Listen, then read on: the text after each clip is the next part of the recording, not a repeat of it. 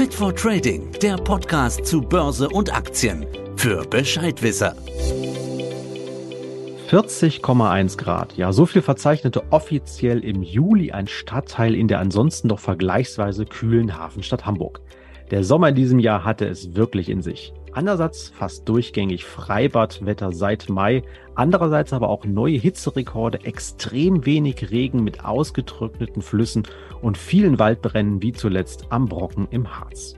Ja, den meisten von uns dürfte die Dürrewelle wohl vor allem durch vertrocknete Wiesen in Parks oder wenig und zudem tropisch warmen Wasser im Baggersee aufgefallen sein. Mittlerweile muss man sagen, leidet aber auch die Wirtschaft zunehmend unter diesem Wetter. Niedrige Pegelstände in unseren Flüssen behindern beispielsweise die Binnenschiffe oder liefern zu wenig Kühlwasser für Industrie und die Kraftwerke. Dazu kommen Ernteausfälle, war die Entnahme von Fluss- oder Grundwasser in manchen Regionen doch zeitweise sogar komplett untersagt. Ja, was sind die langfristigen Folgen der Dürre für uns Menschen und unsere Wirtschaft?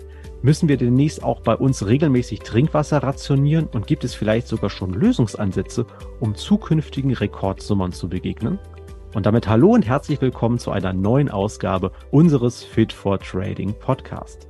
In dieser Reihe informieren wir euch über relevante Marktthemen, aktuelle Trends, Chancen und Entwicklungen an den Kapitalmärkten. Wir geben euch die wichtigen Hintergrundinformationen für eure Anlagestrategien. Mein Name ist Falco Block, ich bin Sales-Stratege bei der DZ Bank in Frankfurt ja, und heute ist Freitag, der 9. September und zu unserem heutigen Thema Dürresommer in Deutschland und Europa begrüße ich ganz herzlich meinen Kollegen. Vorname ebenfalls Michael, aber ein neuer Nachname Michael Stappel. Er ist Gruppenleiter im Bereich volkswirtschaftliche Analysen bei der DZ Bank. Michael, hallo, schön, dass du heute bei uns bist. Hallo.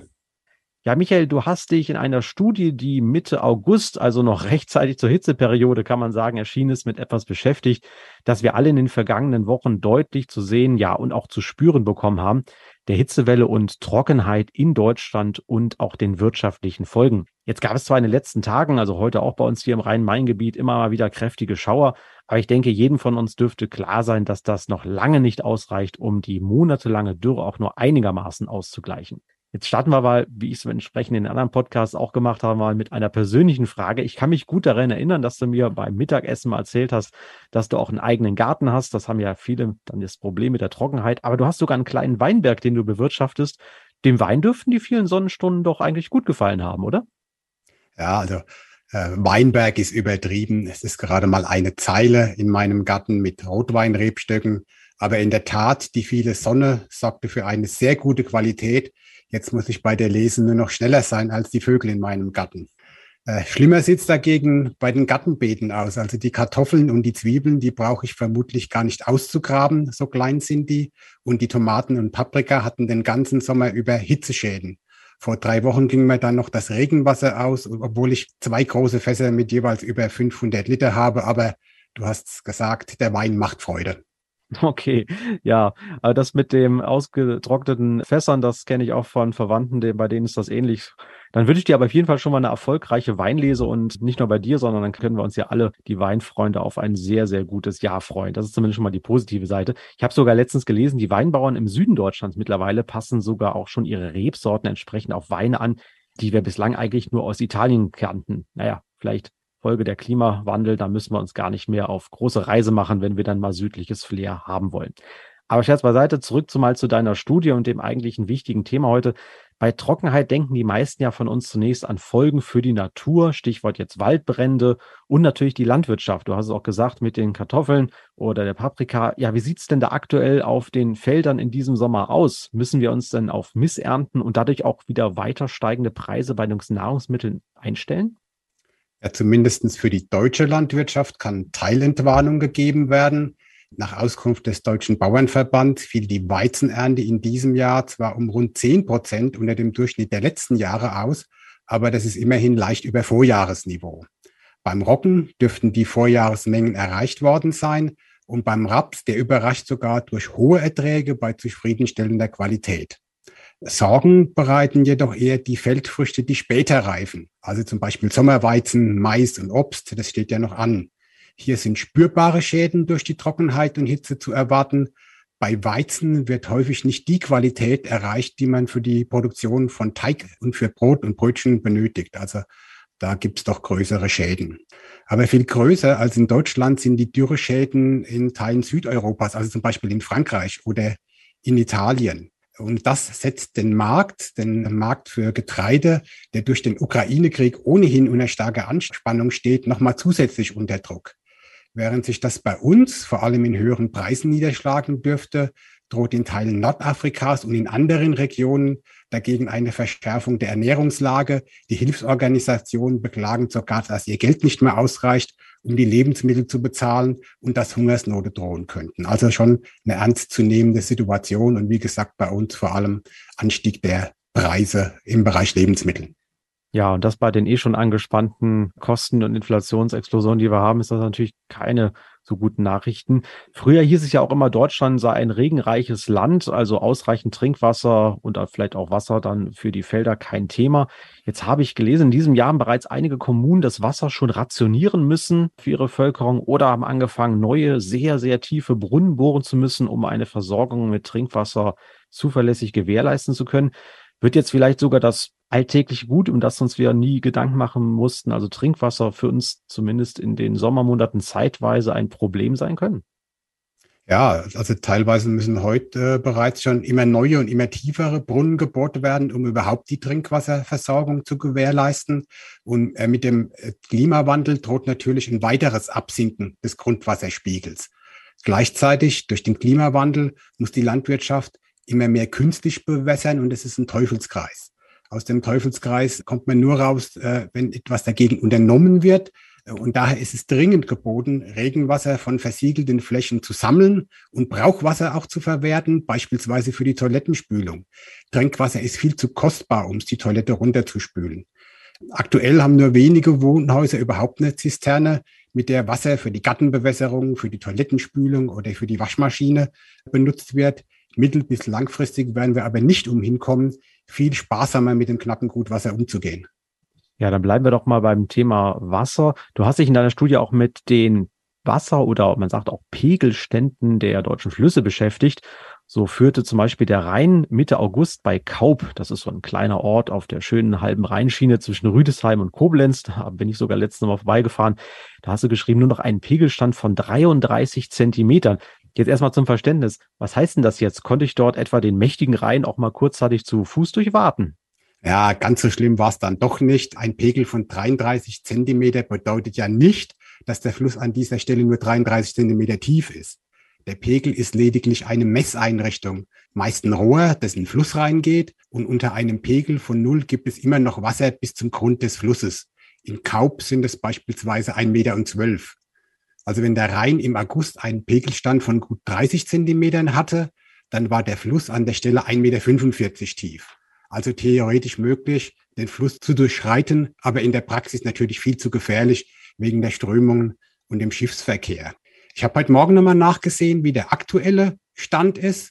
Aktuell haben wir einen Pegel von 78 Zentimetern bei Kaub. Das entspricht einer Flusstiefe von immerhin einem Meter. neunzig. Das heißt, du und ich könnten auf keinen Fall durch den Fluss schreiten. Vielleicht theoretisch der Dirk Nowitzki, aber mal Spaß beiseite. Äh, trotz des Regens und des etwas höheren Wassers, das ist immer noch Niedrigwasser, das die Schifffahrt behindert. Und wir sind damit auch noch lange nicht durch, durch die Niedrigwasserproblematik am Rhein und in anderen Flüssen. Dazu müsste es dann doch über einen längeren Zeitraum ergiebig regnen, damit wir da Entwarnung geben könnten. Okay, dann soweit verstanden.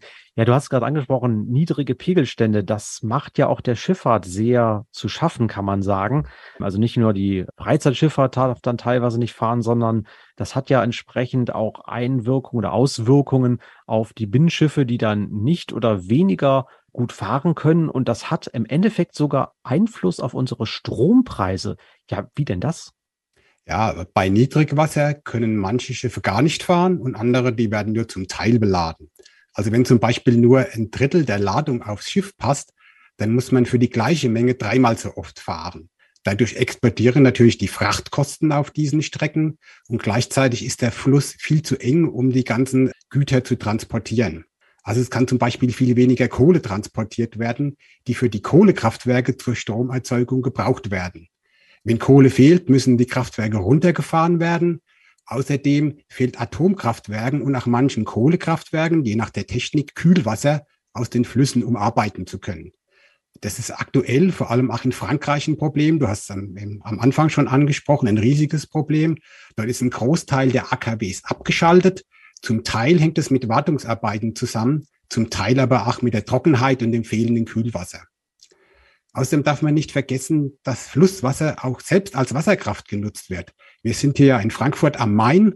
Der Main, der hat so alle 20 bis 30 Kilometer Staustufen mit Kraftwerken, mit Wasserkraftwerken, wird also sehr intensiv für die Stromerzeugung genutzt. Weniger Wasser bedeutet in dem Fall auch weniger Strom.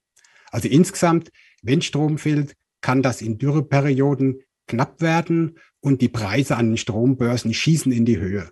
Der Endkunde, der ist zum Glück von den Preisschwankungen nicht betroffen. Privathaushalte, die haben ja meistens feste Verträge mit ihren Stromanbietern, aber für die Stromanbieter ist es schon ein Problem, wenn zeitweise die, die Preise in die Höhe schießen. Ja, du hast in deiner Studie auch ausgeführt, dass der Dürresommer 2018 Jetzt wissen wir nicht noch nicht ganz so, wie stark es dieses Jahr werden wird. Aber damals hat das Wirtschaftswachstum in Deutschland sogar richtige Ausfälle produziert im sogenannten verarbeitenden Gewerbe. Und dadurch ging das gesamte Wirtschaftswachstum, also das Bruttoinlandsprodukt in Deutschland um 0,3 Prozent zurück. Das klingt jetzt nicht wahnsinnig viel, aber jetzt haben wir ja auch noch aktuell schwache Wachstumsaussichten, die Energiekrise, Inflation, Lieferkettenprobleme, schwaches Verbrauchervertrauen, insbesondere für den Herbst. Also jetzt kurzem hat jetzt die Schuhkette Görz zum Beispiel Insolvenz angemeldet, weil sie sagen, die Verbraucher halten sich so wahnsinnig zurück, online, aber auch in der Fußgängerzone, überall wird weniger gekauft. Ja, und jetzt die Frage, kommen jetzt auch noch zusätzliche Belastungen aus der Dürreperiode da auf uns zu?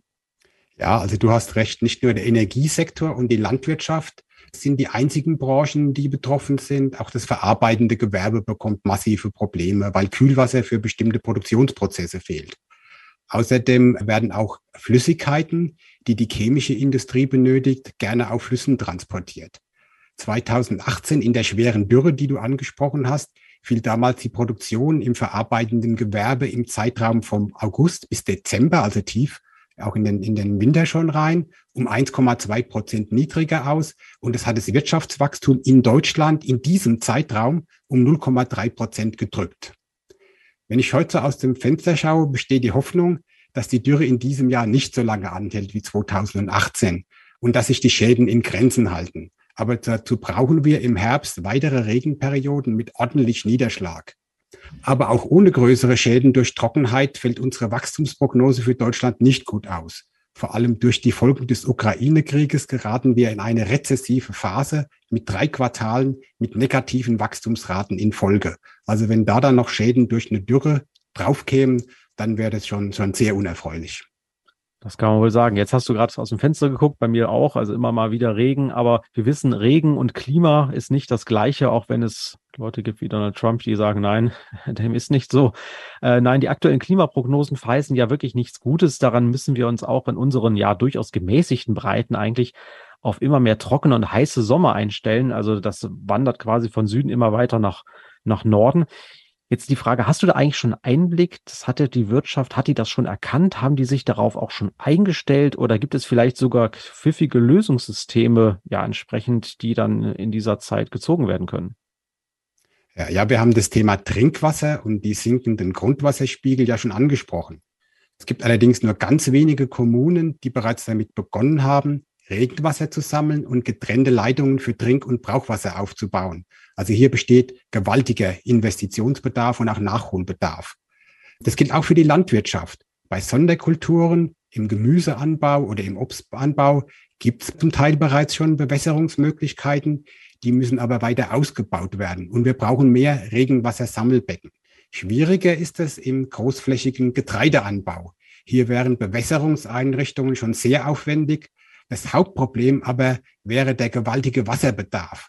Daher muss es im Getreideanbau darum gehen, Sorten zu erforschen und zu züchten, die besser mit der Trockenheit und mit der Hitze zurechtkommen. Das gilt auch für den Wald. Hierzu gibt es bereits Forschungsprojekte und Züchtungen und Pflanzenauswahl läuft. Das ändert aber nichts daran, dass die Trockenheit im Rahmen des Klimawandels eine riesige Herausforderung bleibt. Ja, da müssen wir uns wohl alle drauf einstellen, auf dieses Wetter. Ich habe auch bei der einen oder anderen Wanderung schon mal gesehen, dass es da so, ja, Probewälder, kann man so sagen, gibt oder man versucht neue Sorten hier einzuführen. Zum Beispiel die Douglasie, meine ich, die entsprechend ja deutlich besser mit wenig Wasser und Hitze auskommt. So müssen sich Mensch und Natur Unterstützung natürlich auf diese neue Klimasache einstellen. Ja, Michael, nochmal vielen Dank zunächst für die umfassenden Informationen. Ich denke, jetzt haben wir eine ganze Menge an Hintergrund zum Thema Dürre und auch die wirtschaftlichen Folgen von dir gehört. Das ist also, wie gesagt, nicht nur der vertrocknete Rasen im Park, sondern das hat ganz auch handfeste wirtschaftliche Auswirkungen. Interessant fand ich nämlich zum Beispiel auch in dem Zusammenhang, ja, dass sich das Ganze sogar bis auf den Strompreis auswirken kann, was man vielleicht so im ersten Blick gar nicht gedacht hätte.